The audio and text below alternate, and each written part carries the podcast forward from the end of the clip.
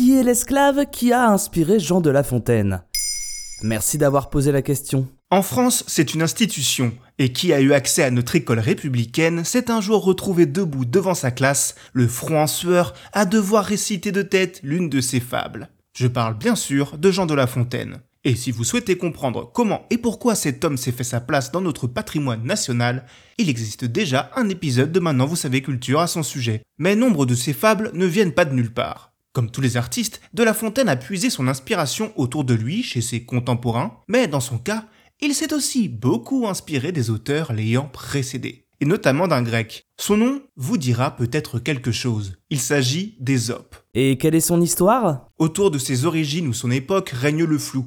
On doit le peu d'infos à son égard à l'historien Hérodote et au fabuliste Phèdre, l'un de ses nombreux enfants spirituels. Pour viser large, on peut dire qu'il aurait vécu entre 652 et 526 avant Jésus-Christ, et qu'il était originaire de Phrygie, à moins qu'il soit de Thrace. Bref, il est né dans une zone équivalente à l'actuelle Turquie. Mais surtout, il aurait été esclave en Grèce. Et si ce n'était pas assez terrible, il est décrit comme hideux, bègue et boiteux. Bref, la totale. Par chance, son maître est philosophe et Ésope est si malin et habile avec les mots qu'il sera affranchi. À partir de là, l'homme voyage sur plusieurs continents, notamment en Orient et en Afrique, et entrera même au service des rois grâce à ses talents, notamment celui de résoudre des énigmes. Il finira sa vie jeté du haut d'une falaise pour s'être moqué de la ferveur des habitants de la ville de Delphes pour leur dieu.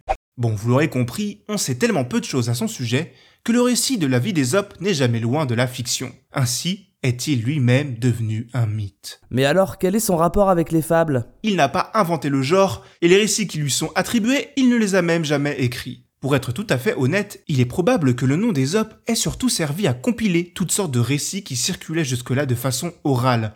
Des récits comportant les caractéristiques de la fable, mais auxquels on n'avait pas encore donné ce nom. Reste qu'il est néanmoins devenu la figure emblématique du genre jusqu'à être surnommé le père de la fable. On lui en attribue plus de 500. Certaines sont tellement célèbres qu'elles sont rentrées dans la culture populaire, comme l'enfant qui criait au loup, sans parler de citations qui nous paraissent aujourd'hui triviales, comme l'union fait la force. Ces fables ne sont pas encore faites de rimes, mais sont écrites en prose. Elles finiront quand même par être réunies 200 ans après la mort d'Ésope au IVe siècle avant Jésus-Christ par Démétrios de Phalère, disciple d'Aristote et fondateur de la bibliothèque d'Alexandrie. Malheureusement, ce recueil fut perdu, mais il donnera naissance à d'innombrables versions, jusqu'à devenir le recueil de fables le plus lu de la littérature.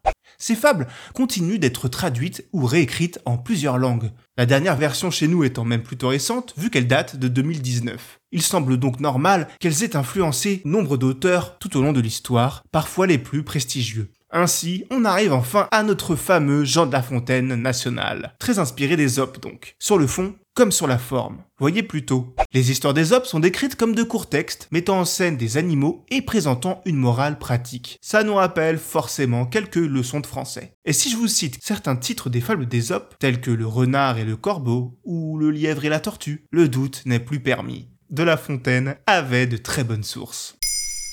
Maintenant, vous savez, un épisode écrit et réalisé par Jonathan Oppard. Ce podcast est disponible sur toutes les plateformes audio et si cet épisode vous a plu, n'hésitez pas à laisser des commentaires ou des étoiles sur vos applis de podcast préférés.